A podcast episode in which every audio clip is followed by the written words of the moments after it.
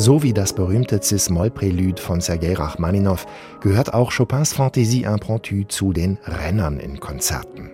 Besonders beliebt auch bei Schülervorspielen und Vortragsabenden. Es ist zwar schwer zu spielen, verglichen mit anderen Stücken Chopins aber machbar für fortgeschrittene Pianisten. Und es ist vor allem eines, effektvoll. Sechs Noten in der linken Hand spielen gegen acht Noten in der rechten. Im richtigen Tempo erzeugt dieser Polyrhythmus ein virtuoses Feuer, dessen Prasseln man sich gar nicht entziehen kann.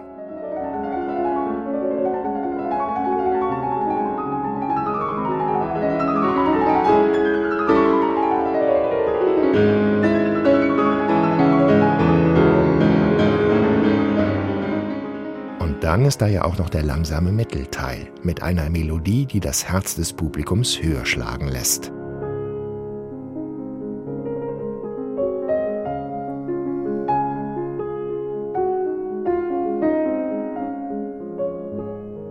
Es sind solche Kontraste, die Frédéric Chopin in seinen Stücken effektvoll gestaltet. Impromptu, das heißt so viel wie aus dem Stegreif. Spontan klingt hier allerdings nichts, denn Chopin komponiert, wie Franz Schubert in den meisten seiner Impromptus, nach dem Schema A-B-A. Ein Mittelteil kontrastiert mit einem Anfangsteil, der am Schluss mit Veränderungen wiederholt wird.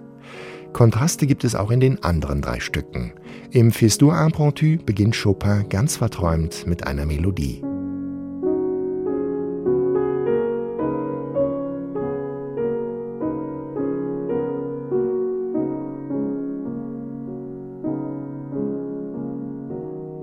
Und steigert sich im Mittelteil zu einem heroischen Marsch.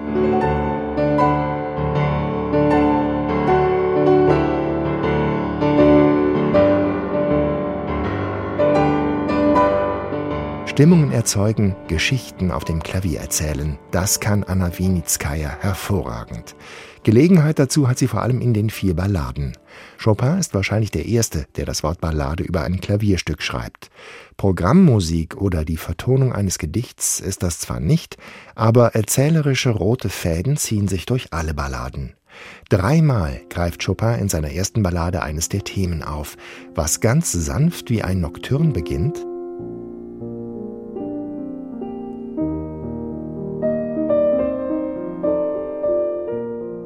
steigert sich zu einer majestätischen Barkarole.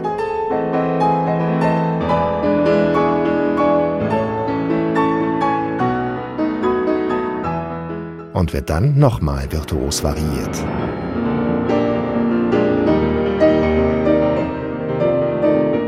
Die Klangwelt von Frédéric Chopin entdecken, das ist möglich mit dem neuen Album von Anna Winitskaya. Gerade die vier Balladen bieten in ihrer Unterschiedlichkeit Stoff genug, die vielen Facetten Chopins kennenzulernen. Auch den wilden und modernen Chopin in der zweiten Ballade. Kann man zu Beginn noch träumen, die Augen schließen,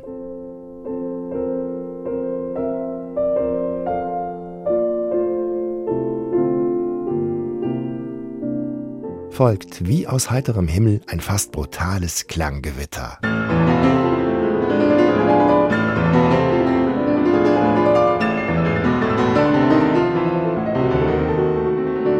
Ob Ballade oder Impromptu, wie Anna Winitskaya Chopin spielt, das ist packend. Weder entschärft sie die Radikalität Chopins, noch überfrachtet sie die lyrischen Stellen mit Gefühlsduselei. Das ist ein ehrlicher Chopin, ein gerader Chopin, ein guter Chopin.